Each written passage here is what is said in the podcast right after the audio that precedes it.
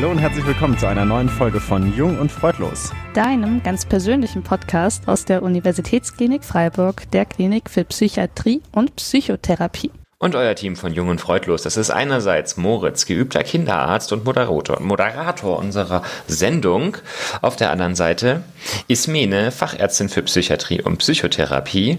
Und mein Name ist Sebastian. Ich bin noch Assistenzarzt im selben Fach. Noch, sagt er. Hello, aber hm. nicht mehr lange. Es wird sich bald ändern, vielleicht. Hello, es wird ja. spannend, hört ihr schon 2021. Herzlich willkommen zur ersten Folge im Jahre 2021. Wir freuen uns sehr. Ähm, wieder hier zu sein, auch wenn wir immer noch in unseren spacigen Skype-Hintergründen sitzen, aber besser als nichts. Und unsere Folge dreht sich heute um die Psyche und das Gewicht, und zwar das Körpergewicht. Aber bevor wir uns diesem Thema widmen, unsere Runde mit den Oder-Fragen live und in Farbe. Ähm, ich fange an. Ismene, angestrengt, angeregt oder angeschaltet? Ich bin gerade maximal angeschaltet finde ich, weil. Hast du einen ähm, Schalter? Ich habe einen Schalter hinten im Nacken, äh, mhm. kann mal an und mal aus sein. Meistens ist er aus, aus Standby. Ähm, aber wenn ich Nachtdienst hatte, so wie letzte Nacht, und dann wach geblieben bin und ähm, die Sterne in der richtigen Konstellation stehen, dann bin ich auf einmal angeschaltet. Und das kann kann was Gutes sein, kann auch nervig sein, glaube ich. Wir gucken. Kann sich jetzt jede und jeder da draußen selber ein Bild von machen. Ja, genau, ob ich in der Lage bin, jetzt hier alles abzuliefern. Na, auf jeden. Okidok, Sebi, aufgegessen, angetrunken oder abgeblasen? Ähm, ich habe heute noch nicht aufgegessen, ich bin noch nicht angetrunken, deswegen bin ich wohl abgeblasen. Zum Glück bist du trotzdem da. Ja, gerne. Wir freuen uns. Okay, ist mir die zweite Runde ist keine Oder-Frage, sondern eine wäre ich Punkt, Punkt, Punkt Frage. Und die Frage für dich ist, wäre ich ein Nachtisch, wäre ich Punkt, Punkt, Punkt. Oh, wäre ich ein Nachtisch, wäre ich wahrscheinlich ein veganes, sehr dunkles, sehr schokoladiges Schokomousse, Mousse au mm. Chocolat, Dings. Wow, ich, ich wusste fast, dass was mit vegan kommt. Ähm, mhm. Hätte aber eher auf was Törtchenhaftes getippt. Aber nee, dann bin ich meistens schon zu satt. Mir ist immer schlecht nach dem Essen und dann sowas Musiges, das kann man dann noch, noch irgendwie reindrücken. Sehr gut. Ähm, da muss man bei der Schokolade aber auch gucken, ne? Oder darf man jede Schokolade? Also wenn, wenn sie, dunkel ist. Ähm, dunkel ist vegan. Ab einer bestimmten Dunkelheit ist da in der Regel keine Milch drin. Okay. Aber Ausnahmen bestätigen die Regel. Also immer trotzdem äh, gucken. Immer, immer nur zum veganen Koch eures Vertrauens gehen. Sehr gut. Sebi, wäre ich eine Unterwäsche, wäre ich. Tja, ich habe ich hab neulich, hab neulich Unterwäsche geshoppt im Internet. Man kann ja nicht mehr in Klärung gehen. Und ich habe so ganz eigenartige Unterwäsche entdeckt. Ich weiß nicht mehr genau, wie das heißt. Das war ein Jockstrap oder sowas hieß das. Naja, das war auf jeden Fall eine seltsame Konstruktion von Unterwäsche. Es ist für Männer auf jeden Fall und das ist vorne irgendwie so ein, ein Behälter und der wird über zwei Bundzüge, die quasi hinten entlang führen, befestigt an der Vorderseite. Und ähm, für die Hinterseite ist keine Abdeckung vorgesehen. Fand ich Voll lustig. Praktisch. Ich weiß nicht, ob ich das bin, aber ich musste das jetzt einfach spontan berichten, ähm, weil ich immer noch dachte, nicht genau weiß, wofür diese. Der nächste Sommer kommt bestimmt. Ja, ja genau, richtig. Eben. Ja. Ah ja, schicki. Man weiß ja nie, womit man im, im Schwimmbad mal auftrumpfen kann, ne? Ja. Ja, Damit also ein Jockstrap. Mhm. Okay. Supi. Da, oder, der wird mir ganz warm. Ähm, dann letzte Runde. Ist Mene Bauchgefühl, Naseweiß oder Haarspalterei? Mm, manchmal muss ich wirklich überlegen bei deinen Oder-Fragen, so, was, was, meinst du jetzt, was mich betrifft oder was ich gut finde oder was mich nervt? Nerven tut mich Haarspalterei wirklich sehr. Mhm. Ich hoffe, dass ich die nicht so oft betreibe, das kann ich, das muss ich mir später sagen. Ähm, Bauchgefühl ist eine gute Sache, kann ich mich aber immer nicht so drauf verlassen, aber hm, Bist du das andere habe ich schon wieder vergessen. Naseweiß. Ach, Naseweiß. Nein, nein, gar nicht. Nein. okay, verraten. Wir alle wissen jetzt die Antwort. Ja. Okay, ja, ich meine, wer einen Podcast macht und sich hinsetzt, ähm, das stimmt, verrät schon, eigentlich schon einiges. Schon bevor er oder sie überhaupt irgendwas gelernt hat und so weiter, ist wahrscheinlich Naseweiß. Hm. Ja, die Diagnose bestätigt. Sebi, letzte Runde für dich. Posieren, ja. planieren oder imprägnieren? Mm, imprägnieren. Es ist gerade so wahnsinnig viel Schnee auf der Straße und der wird allmählich feucht und matschig. Und ich finde, imprägnierte Schuhe sind jetzt einfach wirklich wichtig und es zeigt sich, wer Imprägnierspray zu Hause hat und wer nicht. Das sind die kleinen Vorteile, die man sich erschaffen Ja, kann. Ne? auf jeden Fall. Sehr gut. Ja, heute haben wir mal wieder tief in eure Seele geguckt. Aber hallo. Aber Mori, hallo. dürfen wir auch mal kurz tief in Ja, deine Seele einblicken, bitte, ich ja? Öffnest, öffnest du uns ein kurzes Fenster? Na, ich ja? versuch's, je nachdem, was ihr mich fragt. Das schauen wir mal. Also gut, ich fange mal an, ja? Pizza, Burger oder Salat? Äh, Salat, auf jeden Fall. Na, das war irgendwie vielleicht dann doch zu viel Kontrast, zu, zu ne? lame. Ja. Mhm. Und Ja, doch Win- sozial erwünscht, die Antwort. aber ja, das stimmt. Voll. Aber ich mochte Salat tatsächlich schon immer. Sonst hätte ich Pizza genommen, glaube ich. Naja, wobei, Weißt du was? Pizza und Salat. Hallo, shit. beste Kombi. Mhm. oder eine Salatpizza. Mhm. Never tried. Aber Nee, Den Salat aber erst nach dem Backen drauf tun. Mhm. So zum Beispiel Natürlich. Rucola. stimmt. ja, Genau. richtig. Ich habe auch noch eine Essensfrage, Mori. Wow, ihr zwei Vegan? Einfallsreichen. Vegan, Low Carb oder Paleo? Das letzte weiß ich nicht, was es ist. Ähm, mit vegan kann ich mich anfreunden und Low Carb habe ich noch nie probiert. Also nicht- Paleo ist, wenn man, was Paleo ist? nee. wenn man nur noch Dinosaurierknochen essen darf. ah, Ah, das habe ich vor kurzem überlegt, habe ich dann aber gelassen. Hm. Die meisten Menschen werden Hm. von Archäologen erschlagen. Ja. Ach nee, das sind ja auch nicht. Archäologen und Paläontologen darf man, glaube ich, nicht verwechseln. Oh Gott, ich will Ja, kannst du mir kurz sagen, was es ist? Äh, Das ist, wenn man sich wie Steinzeitmenschen ernährt, zumindest vermeintlich, weil ich bin mir nicht so ganz sicher, ob das irgendjemand wirklich genau weiß. Äh, Und das heißt, du isst dann irgendwie ein Nüsschen und ganz viel Fleisch, aber was nicht geht, habe ich, weiß ich nicht, sind Nudeln. irgendwelche Burger. leckeren Sachen. Okay, Ja. dann entscheide ich mich für vegan. Okay. Ich habe noch eine dritte Frage. Ich mach's schnell. Joggen, shoppen oder stopfen? Äh, joggen.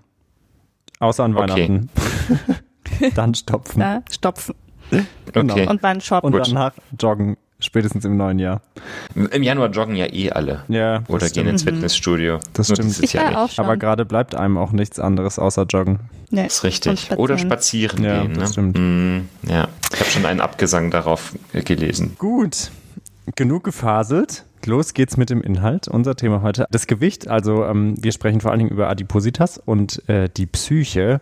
Ähm, meine Frage als erstes, um das mal zu klären, was ist denn eigentlich Adipositas oder anders formuliert, wie ist Adipositas definiert?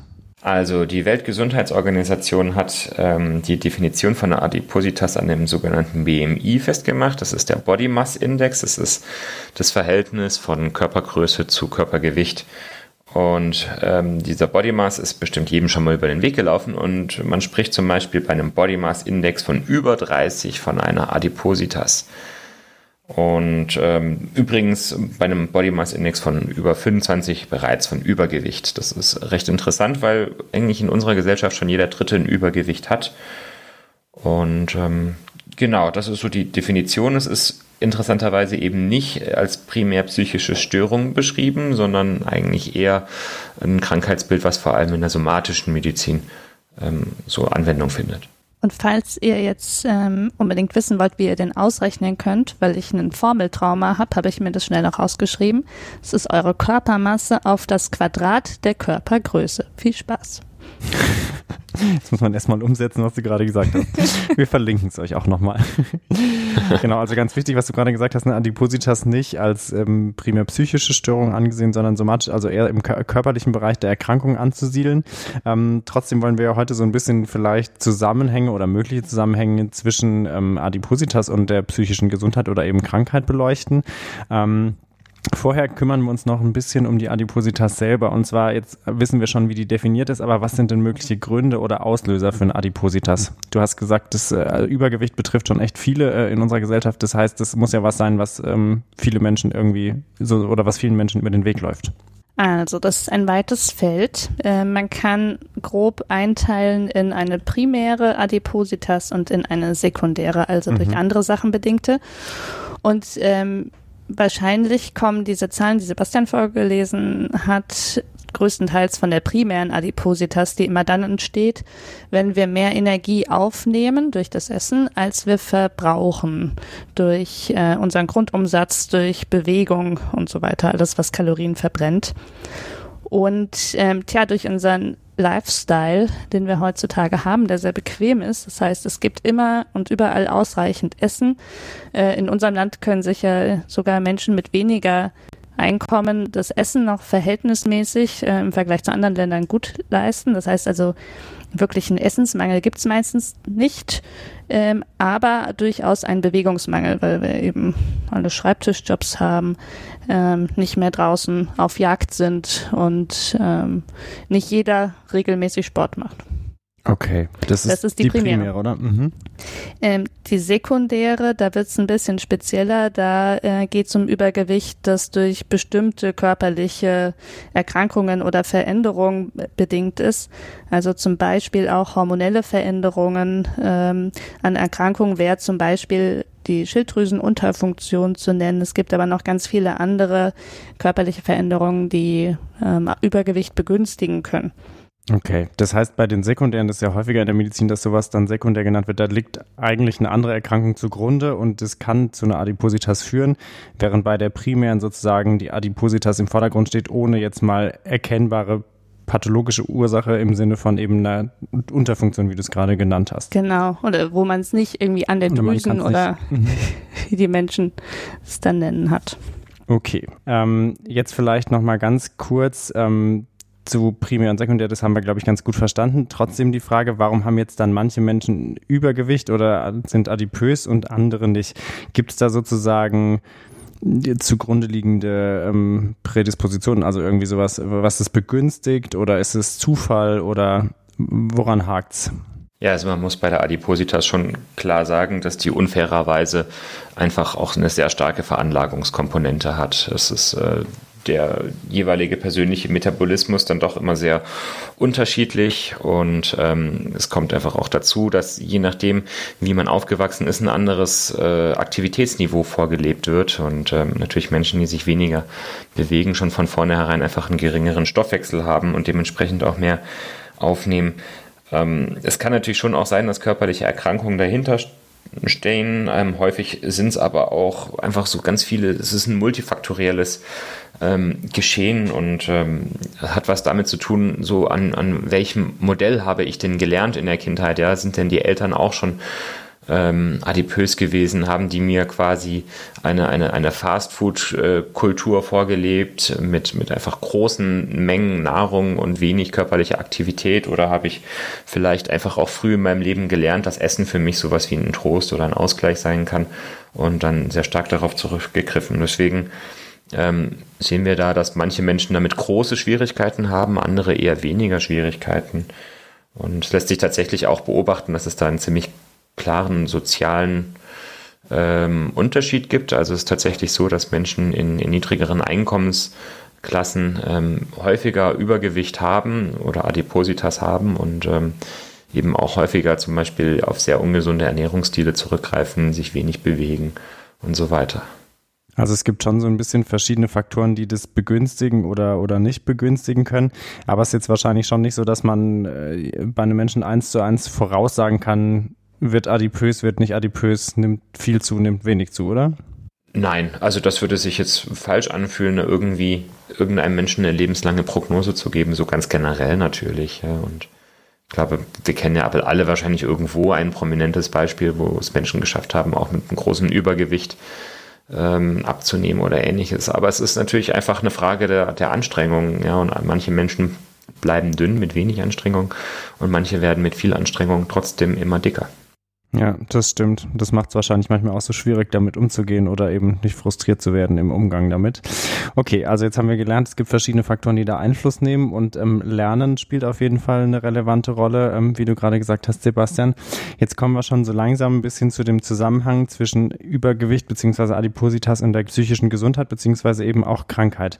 Ähm, da würde mich jetzt interessieren, wie kann man denn generell da Beeinflussung wechselseitig sehen. Also was kann da was beeinflussen und wie steht es im Zusammenhang? Vielleicht könnt ihr einfach mal da so ein bisschen zusammenfassen, ähm, was es gibt. Also wie so oft bei Dingen, die die Psyche betreffen, ist es tatsächlich eine wechselseitige Beeinflussung. Das mhm. heißt, wenn wir jetzt ein Diagramm malen würden, dann würden wir Übergewicht oben hinschreiben, Psyche unten hin und dann wären da Pfeile von beidem zu beidem. Mhm. Und ähm, es kann auch äh, im ungünstigsten Fall dann so eine Art ähm, Teufelskreis entstehen. Genau. Und ähm, wir müssen es, glaube ich, einfach nacheinander aufdröseln. Mhm. Ähm, die eine Frage ist ja, wie kann Übergewicht die Psyche beeinflussen? Mhm. Und die andere Frage ist, wie kann die Psyche das Gewicht beeinflussen? Mhm.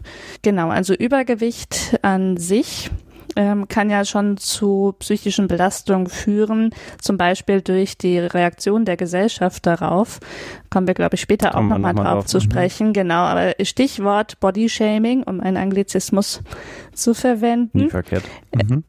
genau.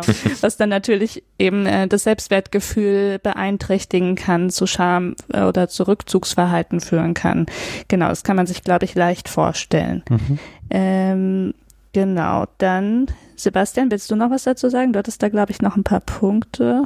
Ja, also es ist, glaube ich, ganz viel in der, in der sozialen Wurzel, wie du schon an, ähm, gemerkt hast. Und das kann man, glaube ich, noch ein bisschen weiter aufdröseln und einfach sagen, dass bereits das Essverhalten natürlich irgendwie ein Akt der sozialen Unerwünschtheit darstellt. Äh, das äh, löst Schuld, Schamgefühle aus. Und Betroffene wissen das auch, die nehmen ähm, das selber auch so wahr. Ähm, die sind äh, sich dessen häufig bewusst und werten sich dann auch ab was ähm, einfach auch ähm, depressiv machen kann, ja, wenn man sich ständig selbst abwertet. Ja, das ist ein ein Mechanismus, den wir in der Depression sehr häufig sehen. Ein anderes Problem, was sich eben auch noch auftut in, in einem anderen Sektor, ist, dass, dass ähm, übergewichtige oder adipöse Menschen häufig auch ähm, keine Sexualität haben, sich das nicht trauen ähm, und also auch schon angefangen bei der eigenen Körperlichkeit und äh, Sexualität mit anderen häufig gar nicht ähm, stattfindet. Das ist natürlich auch was, was irgendwie eine unglaubliche Belastung darstellt, wenn man sich quasi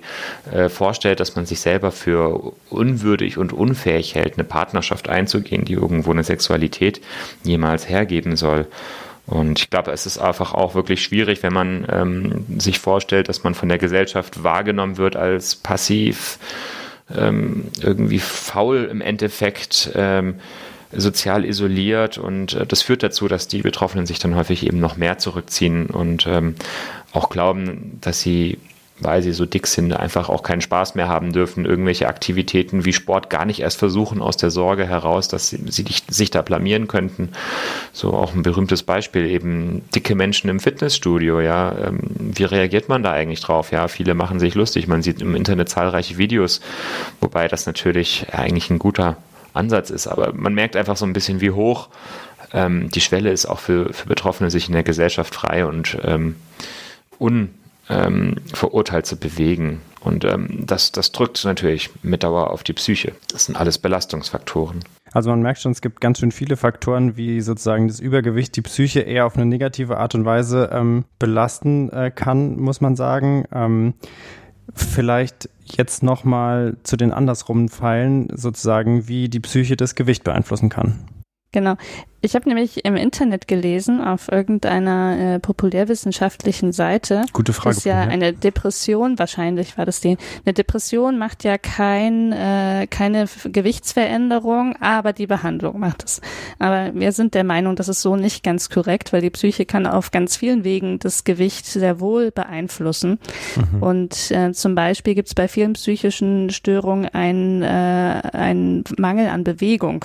Also gerade die Depression Depression, ähm, die hemmt den Antrieb und dann bewegen sich die Betroffenen in der Regel sehr viel weniger und das teilweise auch über einen sehr langen Zeitraum, je nachdem wie die Depression, wie lange die Depression anhält. Mhm. Und äh, wir haben es ja vorhin gehört, äh, Bilanz, wenn man dann gleich viel isst und sich weniger bewegt, dann kann das Gewicht ansteigen.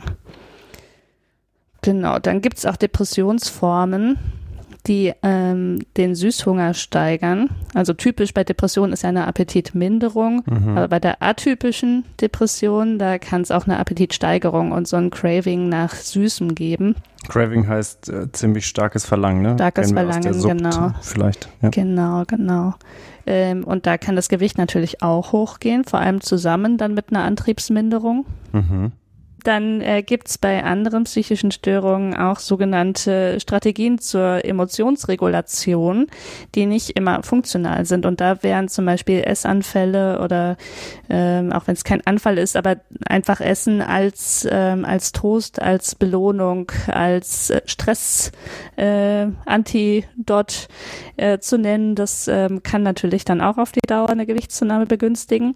Mhm. Und wenn man dann noch ein Problem mit der Impulskontrolle hat, wie zum Beispiel bei ADHS, dann fällt äh, das Entscheiden, wann fange ich jetzt an, wann höre ich auf und das Nein sagen auch noch viel schwieriger, viel schwerer. So. Genau, und dann hatten wir schon einmal eine Folge über Essstörungen ähm, wo, äh, wo man sagen kann, da wird das Essen dann wirklich wie eine Art Sucht. Das heißt, es gibt immer wieder Essanfälle, die man nicht kontrollieren kann, ähm, die die Störung selbst sind und nicht ein Nebenkorrelat der Störung. Und dann ähm, sollten wir vielleicht in dem Zusammenhang noch Körperschemastörungen erwähnen. Das ist ja sowas wie eine vermeintliche Adipositas. Also die Betroffenen meinen, sie wären dick, sind es aber gar nicht.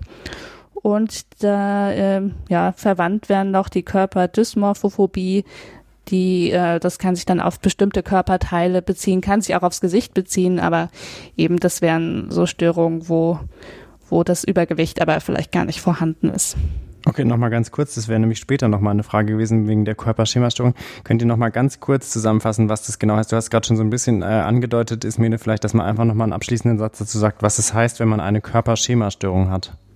Also es bezeichnet, dass äh, die eigene Wahrnehmung des Körpers ähm, gestört ist. Also Betroffene nehmen sich häufig als zu dick oder zu dünn oder irgendwie anders abweichend wahr, teilweise auch als deformiert wahr.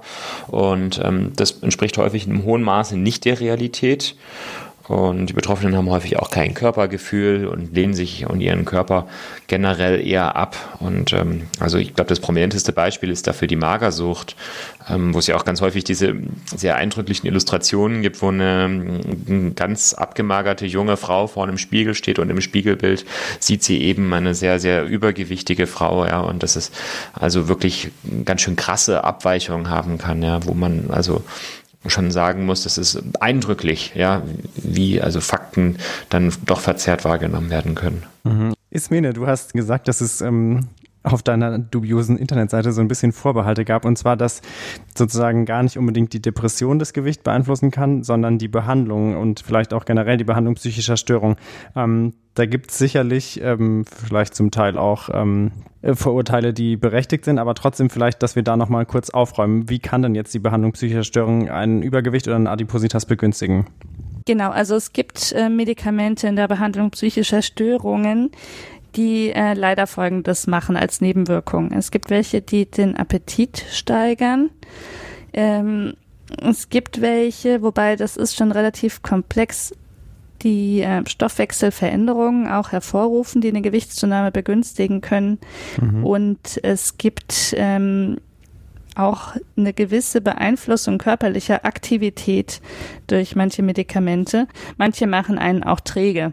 Und dann gibt's auch noch so Dinge wie Wassereinlagerungen, die das Gewicht auf der Waage äh, zwar höher werden lassen, die jetzt aber nicht wirklich eine Gewichtszunahme von Fettgewebe sind, aber die auch äh, das Körpergefühl negativ beeinflussen können. Okay, tricky. Also also muss man schon sagen, dass es tatsächlich diese Nebenwirkungen geben kann bei der Behandlung psychischer Erkrankungen durch die Medikamente.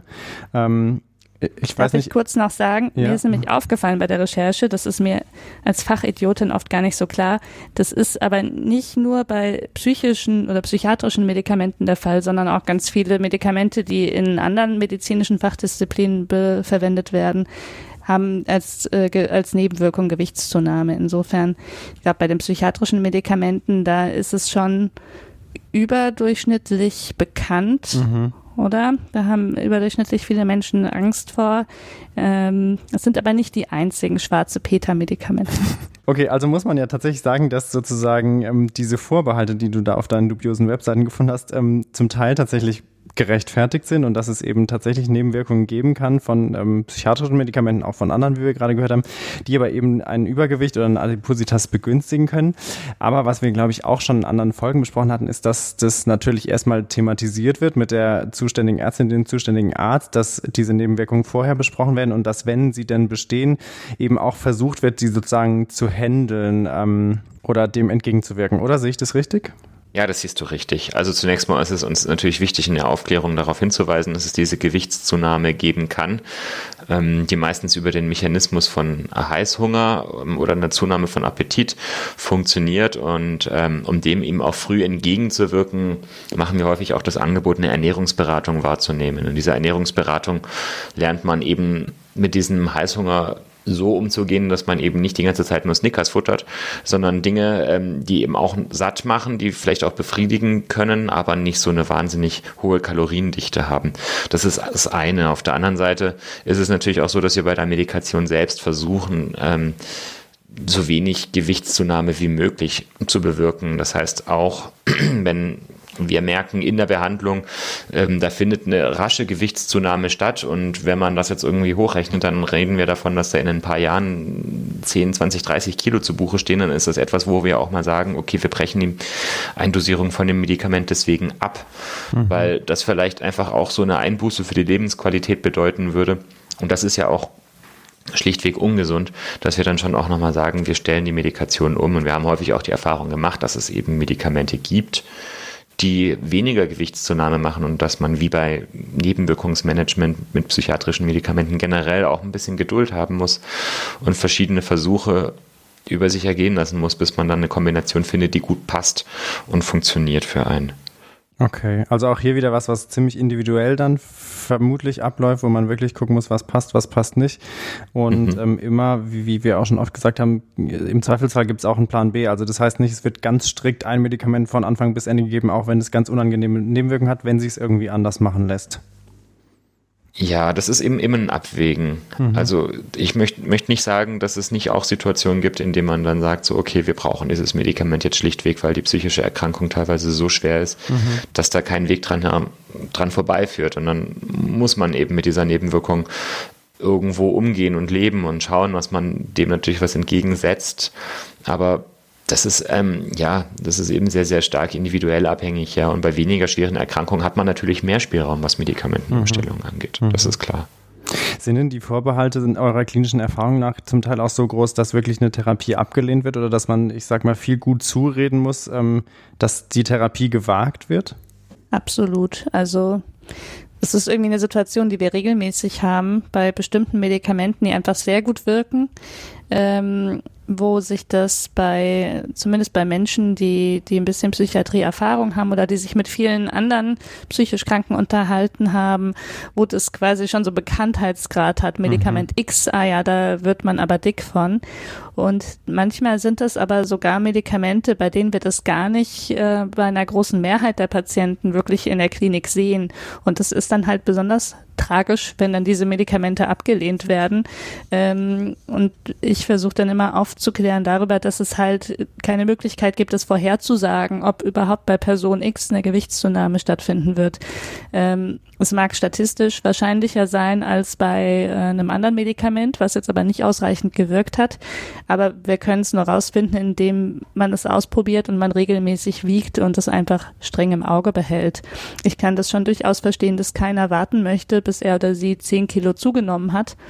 Deswegen kann man sich dann ja auch einigen auf einen viel strengeren Cut-off.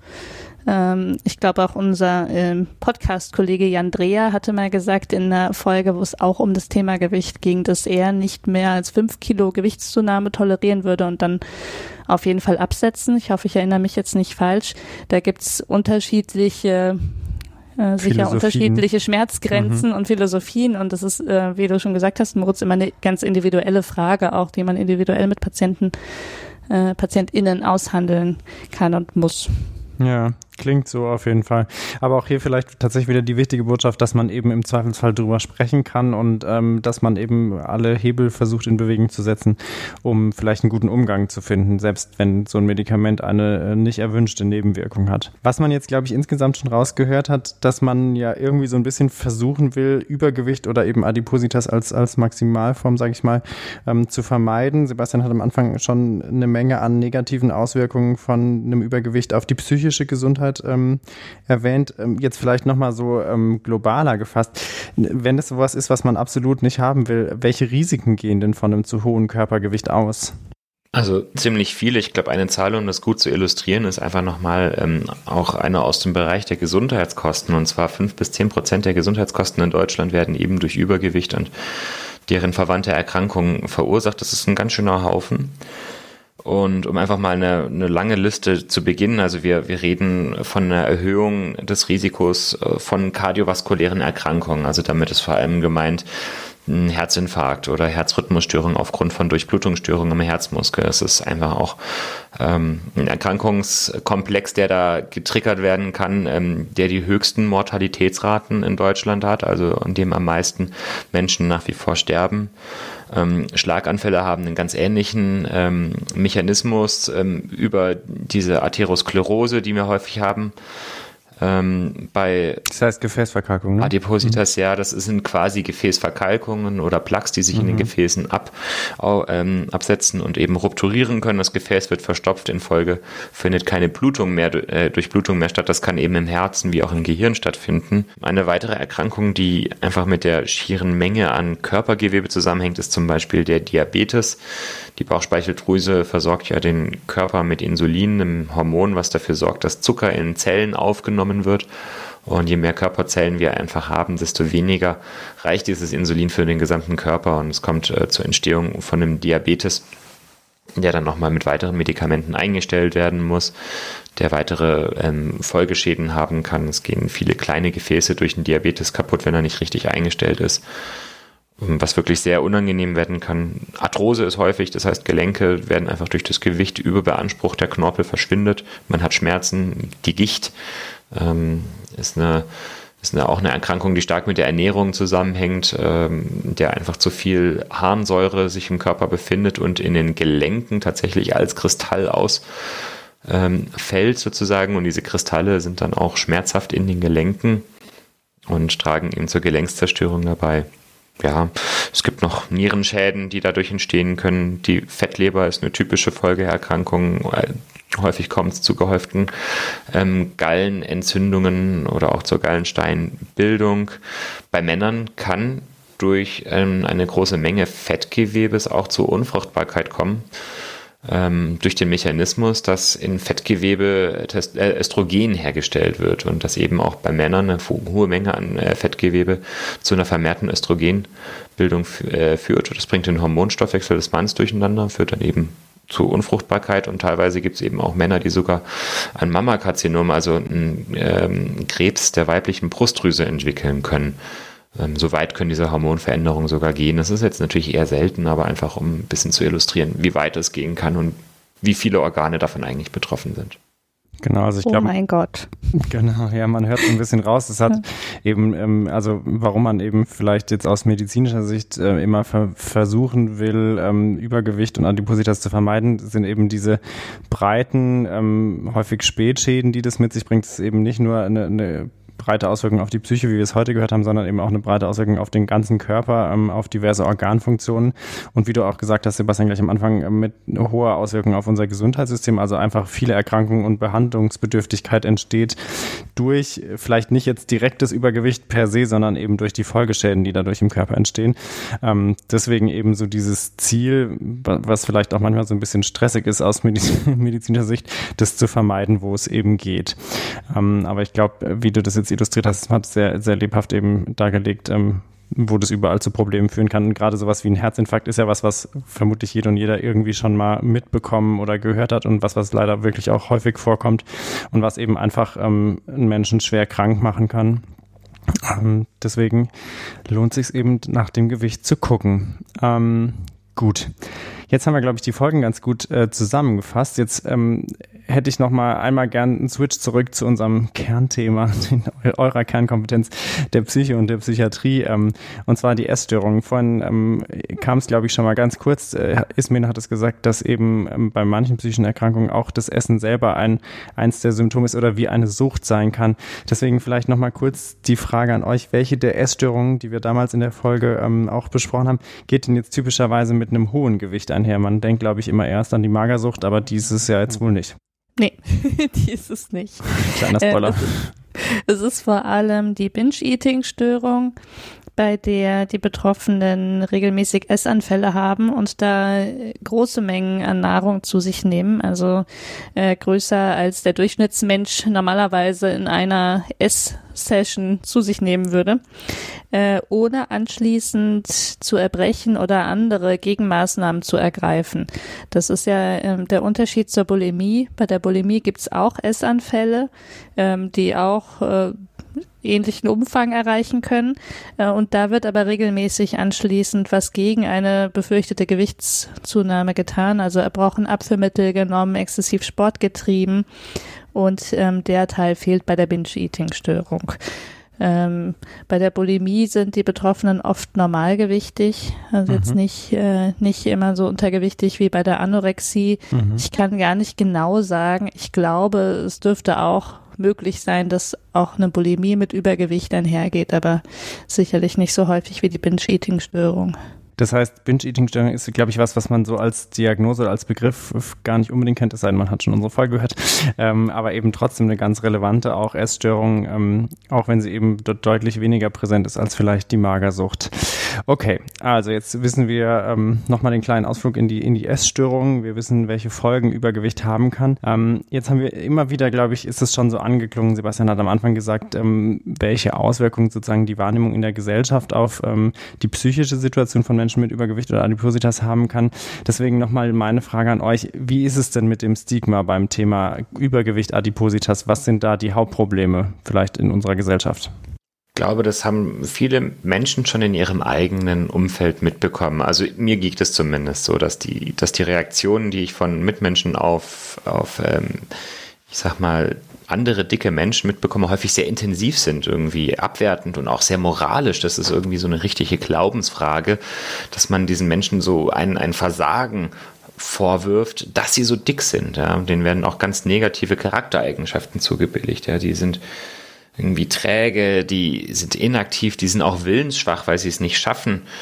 Und ähm, ich glaube, dass es einfach auch dazu führt, dass die Leute häufig benachteiligt werden in der Gesellschaft, beispielsweise wenn es um ähm, Ausbildungsstellen oder Arbeitsstellen geht und ähm, dass es schwierig ist, äh, eine, eine, Partnerschaft aufzubauen, auch wenn vielleicht das Thema ähm, Attraktivität gar nicht mal so im Vordergrund steht, sondern es ist ja irgendwie auch häufig so, dass man auch, wenn man selber vielleicht nicht ähm, dick ist, dass man keinen dicken Partner haben will, weil wie sieht das denn aus?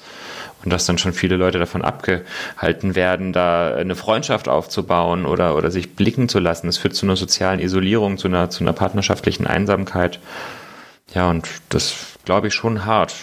Was ist dir noch aufgefallen, Ismene? Leider äh, muss ich sagen, dass ich das auch so sehe. Also, dass die Reaktionen so sind. Selbst, ähm, ich würde mal sagen, selbst in einem Umfeld mit eigentlich toleranten und vernünftigen Menschen ist das ja fast so eine Art äh, Running Gag irgendwie immer noch in unserer Gesellschaft. Mhm. Irgendwie Witze dann über äh, übergewichtige Menschen zu machen, die irgendwie dies oder jenes tun. Ähm, auch wenn das sicherlich nicht, ähm, nicht in jedem Fall so gemeint ist, aber ich glaube, das wird sehr, ähm, sehr leichtfertig noch gemacht. Ich glaube, während in anderen Bereichen jetzt irgendwie mit, also ich würde zumindest sagen, so in meiner Blase ähm, mit, mit Rassismus und solchen Themen deutlich oder auch mit äh, Sexismus sehr viel sensibler umgegangen wird. Äh, Im Bereich Übergewicht ist das, glaube ich, trotz Anti-Body-Shaming-Kampagnen noch nicht so richtig angekommen im Alltag. Mhm. Oder? Ich weiß nicht, was ist euer Eindruck? Glaube ich tatsächlich, dass es sehr blasenabhängig ist, gerade was Thema Rassismus und Sexismus angeht. Aber ja, würde ich jetzt äh, von meiner Blase, die vielleicht eine gewisse Über Übereinstimmung mit deiner hat, äh, auch so sehen, tatsächlich. Ähm, und was ich ganz interessant finde, das, was ihr gerade beschrieben habt, was die Stigmata angeht, ähm, sind Sachen, die wir, glaube ich, damals auch in der Suchtfolge ähm, beim Thema Alkoholerkrankung besprochen haben, ne? dass man eben auch den suchterkrankten Menschen häufig diese Eigenschaften, wie du sie aufgezählt hast, Sebastian, zuspricht, also Schwäche und so, die kriegen den Arsch nicht hoch, ähm, die schaffen sich nicht aufzuraffen, hat ja auch ganz viel mit Disziplin zu tun oder Disziplin wird da, glaube ich, immer ganz viel mitgenommen, so nach dem Motto, ähm, jeder und jeder kann das schaffen und wahrscheinlich wird dann im Endeffekt da häufig zu wenig differenziert, was jetzt sozusagen das zugrunde liegende Problem ist. Also diese ganzen Formen der sekundären Adipositas muss man eh wahrscheinlich rausnehmen, weil das ja dann eh wenig mit Disziplin, sondern eher mit einer zugrunde liegenden Erkrankung zu tun hat, auch wenn es die selteneren Formen sind. Und bei den anderen Sachen sind es eben, wie du vorhin gesagt hast, was sind multifaktorielle Probleme, wo ganz viel mit reinspielt. Ähm, ich verstehe schon, dass es im Alltag nicht so einfach ist, das immer so zu differenzieren, aber ich glaube auch, dass man da noch ein bisschen, oder wir alle wahrscheinlich lernen kann, ähm, ein bisschen sensibler so mit dem Thema umzugehen. Mhm. Genau, jetzt wollte ich euch fragen, ähm, man hat, glaube ich, schon rausgehört, dass es eben so ein Thema ist, was, glaube ich, sehr präsent ist und die Leute mit Sicherheit im Alltag auch häufig beschäftigt. Ist es denn was, was ähm, bei euch in der Klinik auch häufig angesprochen wird von Patientinnen und Patienten von sich aus, dass sie das Gefühl haben, sie haben ein Problem mit ihrem Körper oder sie möchten äh, das Körpergewicht verändern oder sie das Körpergewicht wirklich auch als Ursache eben für, für, für psychische Probleme, sage ich mal? Also ich glaube, das ist unterschiedlich. Also ich glaube, dass wir ziemlich viele ähm, Störungen, die mit Körpergewicht eng zusammenhängen, gar nicht so richtig erfassen. Also ich glaube, dass uns manche noch durch die Lappen gehen und dass man einige nur erfasst, wenn man wirklich ein gutes ähm, therapeutisches Verhältnis hat und explizit danach fragt, weil ähm, zum Beispiel Binge-Eating-Störungen einfach auch sehr schambehaftet sind. Mhm. Also die werden nicht immer unbedingt äh, ganz freimütig ähm, im Aufnahmegespräch mitgeteilt mitgeteilt oder im Erstgespräch.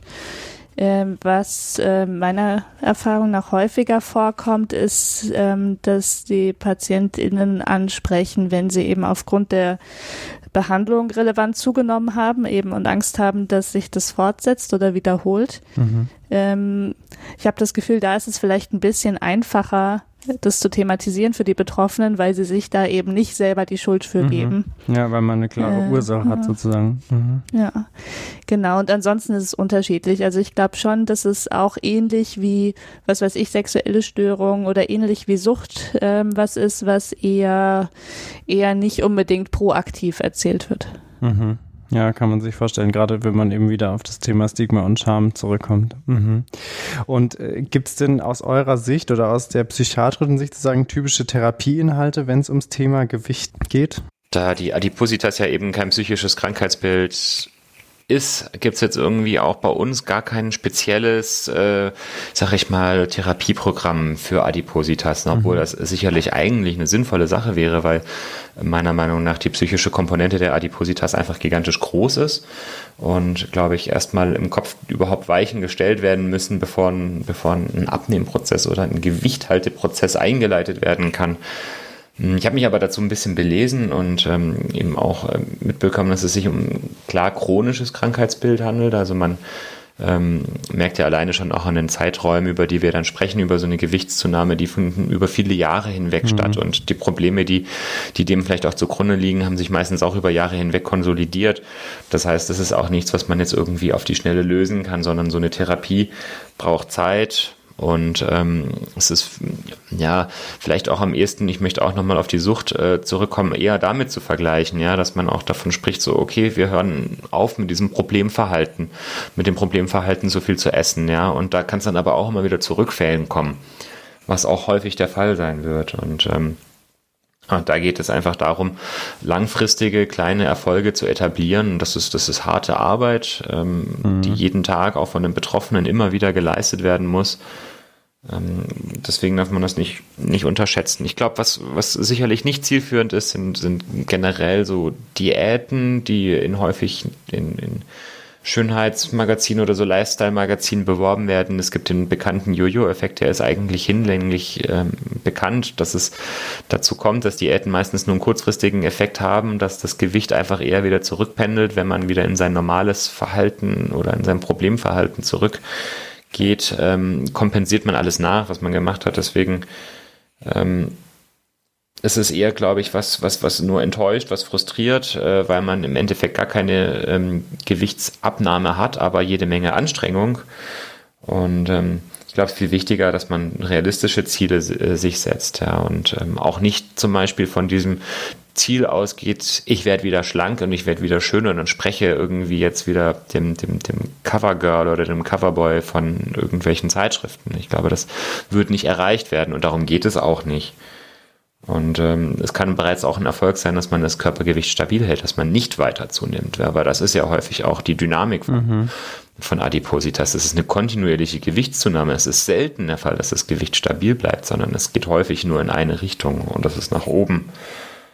Und es geht natürlich aber auch darum, dieses Übergewicht zum Teil zu akzeptieren, was äh, natürlich auch vor diesem Hintergrund des gesellschaftlichen Stigmas wahnsinnig schwer wird. Ne? So was unglaublich stigmatisiertes zu akzeptieren, ja? das kann man sich gar nicht vorstellen, was das für eine Überwindung ist und wie, wie sehr sich das vielleicht auch anfühlen muss wie so ein Kampf gegen Windmühlen. Aber es ist, glaube ich, nötig, damit man überhaupt Erfolge erzielen kann und dass man anfangen kann, auch wieder positive Aktivitäten aufzubauen, ein positives Selbstbild aufzubauen, was sicherlich nötig ist, um ähm, produktiv voranzukommen. Und ja, das, das letztliche Ziel ist, ist ganz ähnlich wie, wie bei der Therapie von verschiedensten psychischen Erkrankungen. Es geht darum, dass man, dass man ähm, positive Aktivitäten aufbaut, eine gesunde Tagesstruktur, dass soziale Einbindung vorhanden ist. Ja, wenn diese Dinge gegeben sind, dann ist einfach schon viel getan. Und ich glaube, das Therapieziel sollte auch nicht unbedingt jetzt an einem BMI kleiner 25 festgemacht werden, sondern eher an solchen Faktoren. Mhm. Aber klingt tatsächlich nach was mit, äh, wo eine Menge Arbeit dahinter steckt, wo wahrscheinlich jeder und jeder da sich echt ordentlich reinhängen muss und was wahrscheinlich dann auch im Zweifelsfall ganz gut begleitet sein muss. Jetzt wie immer bei uns eigentlich die Frage, wenn, wenn Therapie, also Psychotherapie, Verhaltenstherapie vielleicht so eine große Rolle spielt, gibt es denn auch das Abnehmmedikament nach dem Motto, ähm, ich habe ein Medikament, was mich äh, vielleicht zunehmen lässt? Gibt es auch eins dagegen sozusagen, das, das Gegengift? Also Theoretisch gibt es Medikamente, die einen entgegengesetzten Effekt haben.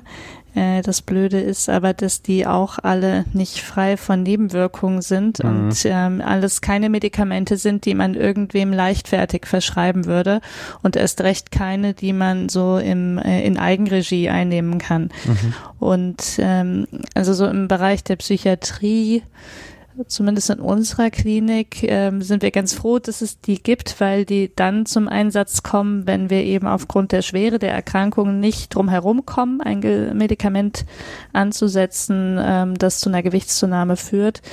Ähm, dann ich habe vergessen, wie mein Satz angefangen hat, aber dann verwenden wir teilweise diese Medikamente, mhm. um eben zu verhindern, dass das Gewicht ähm, ungesund nach oben geht. Aber Ansonsten möchte ich gar nicht zu viel Werbung für die machen, weil ich glaube, dass es zu kurz gedacht ist, jetzt eine Pille zu nehmen und dann ja. hat sich das Problem ähm, erledigt. Vor allem, weil, wie Sebastian gesagt hat, das ja oft ein Problem ist, was aus verschiedenen Faktoren gespeist wird. Und solange man nicht mit ähm, zum Beispiel Heißhunger lernt umzugehen oder andere Strategien gegen Stress zu finden, wird dieses Medikament dann auch nicht helfen. Das mhm. macht nicht die aufgenommenen Kalorien wieder weg. Das setzt sozusagen nicht am Grundproblem an, ne? Ja, also es gibt, es gibt natürlich ähm, Therapieformen, da habe ich neulich auch eine interessante Diskussion darüber gelesen, die eben an diesem, an diesem Bilanzierungsproblem ansetzen. Und ähm, klar, wenn man jetzt eine Möglichkeit findet, zum Beispiel ähm, also der Körper, der nimmt ja jede aufgenommene, also oder jede gegessene Kalorie auch gnadenlos auf. Das ist ja eine sehr effiziente Maschine, die wirklich keine Energie verschwendet, die eigentlich gebaut ist für für Hungersnöte und Knappheiten. Und ähm, jetzt kann man aber sowas natürlich trotzdem auch basteln, zum Beispiel durch die sogenannte Adipositas-Chirurgie. Also es gibt verschiedene Operationsformen, bei denen der Magen verkleinert wird oder es wird ein Magenbypass angelegt. Das heißt, ähm, der Mageninhalt äh, wird teilweise schneller über das Verdauungssystem abgeleitet, so dass ähm, Nahrungsinhalte gar nicht komplett verdaut werden können. Das heißt, mit dem Stuhl wird im Endeffekt auch viel Energie wieder ausgeschieden. Der Körper kann nicht so viel davon aufnehmen. Ähm, es wird viel von, von ähm, somatischen Medizinern zurzeit propagiert, auch vermehrt auf diese Sachen zurückzugreifen, weil es halt eben äh, sonst diese wahnsinnig äh, riesige Palette an gesundheitlichen Problemen gibt, die mit starker Adipositas einhergehen und so ein bisschen als, als, als eine letzte Lösung wurde das immer wieder diskutiert. Ich glaube, in der Psychiatrie wird es noch kritisch gesehen, weil es einfach auch immer wieder Hinweise darauf gibt, dass das auch ähm, psychisch sehr belastend sein kann, dass es psychische Folgeschäden gibt. Genauer bin ich aber auch noch nicht belesen und ich glaube auch, äh, viel weiter ist die Forschung noch gar nicht momentan. Es ist aber auf jeden Fall, glaube ich, interessant, ähm, das weiterhin zu beobachten, wie die Diskussion da weitergeht. Mhm. Also genau, man hört, es gibt schon verschiedene Ansätze. Tatsächlich auch jetzt, gut, eine OP, OP ist vielleicht sozusagen die Maximalform einer Therapie oder einer Medikamententherapie. Ja. Ähm, trotzdem, glaube ich, wie ihr beide gesagt habt, jetzt äh, nicht das allererste, an das man denkt und ähm, vielleicht immer auch eher in Kombination mit, dass man auch eben an seinem Problemverhalten oder an seiner Stressregulation arbeitet, wie du es gesagt hast, Ismene. Okay, vielen Dank äh, für euren ganzen Input. Ähm, dann kommen wir schon zur letzten Frage. Ähm, heute mal nicht die fast bitte nochmal alles zusammenfrage, sondern eher so ähm, für unsere Hörerinnen und Hörer. Was wären denn eure Tipps einfach, um ein gesundes Gewicht zu halten, beziehungsweise Gewicht zu reduzieren, wenn es möglich ist äh, und wenn man das möchte. Auf was können wir sozusagen im Alltag gucken? Was sind deine Lifestyle-Tipps, Ismene? Meine Lifestyle-Tipps, das würde ja voraussetzen, ja. dass ich den perfekten Insta-Body habe. Nee, das würde voraussetzen, dass du den perfekten Insta-Lifestyle hast. Insta-Lifestyle, den habe ich natürlich. Also wir können natürlich die Allgemeinplätze nennen, da werden jetzt alle vor Langeweile ausschalten, wir sagen regelmäßig Sport, viel Obst und Gemüse essen, eben nicht so viel hochkalorische Nahrungsmittel. Aber jetzt kommt hier mein persönlicher Tipp. Ähm, ich weiß gar nicht, ob es die noch gibt. Ich habe lange nicht mehr geschaut, aber keine, äh, keine Diät. Produkte benutzen, also keinen fettreduzierten Käse, fettreduzierter Joghurt, so das ist das ist alles nicht gut. Äh, das führt euch nirgendwo hin. Das macht nicht richtig satt und dann äh, denkt man nur bald wieder drüber nach, was man was man sonst noch so essen könnte. Also das habe ich für euch getestet vor vor langer langer Zeit, würde ich sagen, funktioniert nicht. Ähm, genau. Ansonsten Sebastian hat ja schon mhm. gesagt, mhm. das mit den Diäten ist schwierig, die man nur über kurze Zeit durchhalten kann, weil man so viel nicht darf und so wenig Lebensqualität hat. Das heißt, wir würden schon eher empfehlen, dass man langfristig seine Ernährung möglichst gesund hält. Und was ist dein persönlicher Tipp, Sebastian? Also ich mag diesen Spruch morgens wie ein Kaiser, mittags wie ein König und abends wie ein Bettler. Oh. Auch das ist eigentlich so ein Allgemeinplatz, ne? Was heißt ja auch immer, man soll ruhig morgens recht viele Kalorien zu sich nehmen, auch ähm, kohlenhydratreiche Nahrung und ähm, eben zum Abend hin das Essen immer weiter reduzieren und abends nicht mehr so viel zu sich nehmen. Das, mm, der ist Grund das ist überhaupt simpel. wissenschaftlich bewiesen? Ich weiß es nicht. Ich habe es neulich wieder in einem Diabetes-Seminar gelernt. Echt? Ja, ja, und Intervallfasten machen ganz viele Kollegen. Ja, damit kenne ich mich überhaupt nicht aus. Das soll war, auch also, ganz gut sein, ne? Ja, ja. das ist, glaube ich, tatsächlich äh, wissenschaftlich ganz gut untersucht, aber ich finde, das schneidet halt schon ganz schön so in gesellschaftliche Abläufe ein, oder? Also je nachdem, wie man die Intervalle steckt, aber ja. Außerdem sind die dann alle ganz unterzuckert in der Visite morgens. Hm. Also ich wäre auch weiß. nicht bereit, da irgendwie das irgendeiner Diät zugunsten. für sich entscheiden. Ja. Kann ich auf jeden Fall verstehen. Naja, also ich finde, ich finde schon, dass, dass, dass man ähm, Bewegung in den Alltag irgendwie integrieren sollte. Und es ist am Anfang immer schwierig, sich zu bewegen. Es ist einfach ein unsportlicher Körper bewegt sich nicht gerne. Und das Schöne ist aber, der Körper, je mehr Sport er macht, desto mehr gewöhnt er sich dran und desto mehr fordert er das auch ein. Und man muss ja nicht immer gleich laufen gehen. Also vor allem sollte man einen Sport machen, der einem Spaß macht und, und sich nicht irgendwie zu irgendwas zwingen. Das macht nicht so viel Sinn, es sei denn, man ist wahnsinnig gut darin, sich zu zwingen. Und ich finde auch gut häufig einfach mal eher das Fahrrad zur Arbeit nehmen, wenn es denn möglich ist, oder mal die Treppen laufen anstelle von einem Aufzug. Das sind so kleine Hacks, die ich in mein Leben einbaue. Ja, kleine Hacks. Das stimmt. Und ähm, ich finde wirklich auch, also ich mache ja On-Off-Sport. Ich mache ihn eine Zeit lang und dann mache ich ihn aus irgendeinem Grund wieder nicht. Und dann ist ganz schwer wieder anzufangen. Und allen, die sich auch gerade drücken, kann ich sagen, wenn man dann aber wieder angefangen hat, noch lange bevor man irgendwie dadurch, keine Ahnung, äh, seinen Körper wirklich verändert, verändert sich aber das Körpergefühl total. Das heißt, man fühlt sich tatsächlich schnell besser, auch wenn man vielleicht gar nicht abnimmt, weil man baut Muskeln auf, man baut Fett ab, es schlägt sich alles nicht so richtig nieder, aber, ähm, aber man fühlt sich besser. Und das kann ja ein Anfang sein schon mal. Mhm, ist auf jeden Fall sehr viel wert. Sehr gut. Das waren jetzt bunt gemixt eure Lifestyle-Tipps äh, für euch da draußen. Ähm, ja, Mori, was ist denn dein Lifestyle-Tipp? ja. Oh ja, geil. So jetzt habt ihr hier schon so voll die langer, Palette langer, abgeliefert schlanker. und ich darf jetzt noch irgendwas hinterher schieben. ähm, ja, ich hätte jetzt auch gesagt, äh, Spaß spielt eine total große Rolle oder Freude an der Bewegung. Ähm, also ich glaube auch, dass äh, sich zwingen ist äh, bedingt möglich und auch ähm, mit dem Essen würde ich so halten. Also man darf mal ausrasten, finde ich. Ähm, ist meine Meinung. Das, da gibt es sicherlich manche, gerade wenn man so Suchtkomponenten hat, da muss man da sehr vorsichtig sein mit solchen Tipps. Aber ähm, wenn man da jetzt nicht so anfällig ist, darf man, finde ich, auch mal stopfen vor Weihnachten, ähm, ohne jetzt allzu hart mit sich ins Gewicht zu gehen. Wenn man danach auch wieder zu einer Phase findet, man sagt, jetzt bin ich gerade wieder ein bisschen besser in meinem Gleichgewicht. Ähm, rausgehen tendenziell hilft, egal, glaube ich, auf welche Form, ob man jetzt joggen geht, einfach nur spazieren, walken, ähm, Fahrrad fahren, egal. Also frische Luft ist eigentlich fast immer befriedigend und ist es nur kurzzeitmäßig und ähm, ansonsten habe ich, glaube ich, jetzt keine weltbewegenden anderen Tipps. Es waren doch schon sehr gute. Ja, es waren eure wiederholt in anderen Worten. Aber vielleicht merkt es niemand. Kann ich ja drauf hoffen. Hervorragend. Ansonsten fände ich es ganz cool, wenn ihr uns natürlich noch eure Tipps äh, schreibt, gerne auf Instagram oder Facebook oder Twitter. Also wenn ihr die, die super Tipps habt äh, und wir sie natürlich jetzt vergessen haben, dann äh, lasst sie uns doch wissen. Ähm, mhm. Dann können wir es mit allen anderen noch teilen. Und ich denke, diese Liste lässt sich vermutlich bis circa unendlich ergänzen.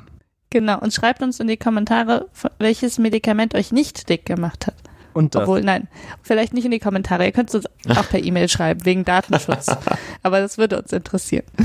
Schreibt es Ismene, unserer Datenschutzbeauftragten. genau. Und, und was ich noch hinzufügen möchte, was vielleicht noch zu kurz gekommen sein könnte bei unserer Folge, nicht alle Menschen, die dick sind, sind auch unglücklich. Das wissen wir. Stimmt. Und ja. egal wie oder welchen Umgang man findet, er ist okay. Irgendwie muss man halt selber damit, ähm, glaube ich, im Reinen sein, ne?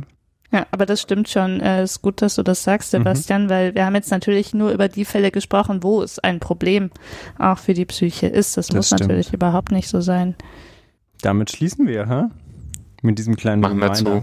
Jo. Schön, dass ihr wieder zugehört habt. Vielen Dank euch beiden für diese große Menge an Inhalt, trotz der etwas fortgeschrittenen Uhrzeit, trotz der Arbeitszeit davor und trotz der Tatsache, dass jetzt alle abgeschaltet sind. Ähm, ja, wir hören uns wieder in vier Wochen. Ähm, bis dahin würde ich sagen, macht's gut da ja, draußen. Danke, dass ihr dabei wart. Wir freuen uns auf eure Lifestyle-Tipps und hören uns dann wieder. Genau. Gut durch den Monat. Bye, Bis bye. bald. Tschüssi.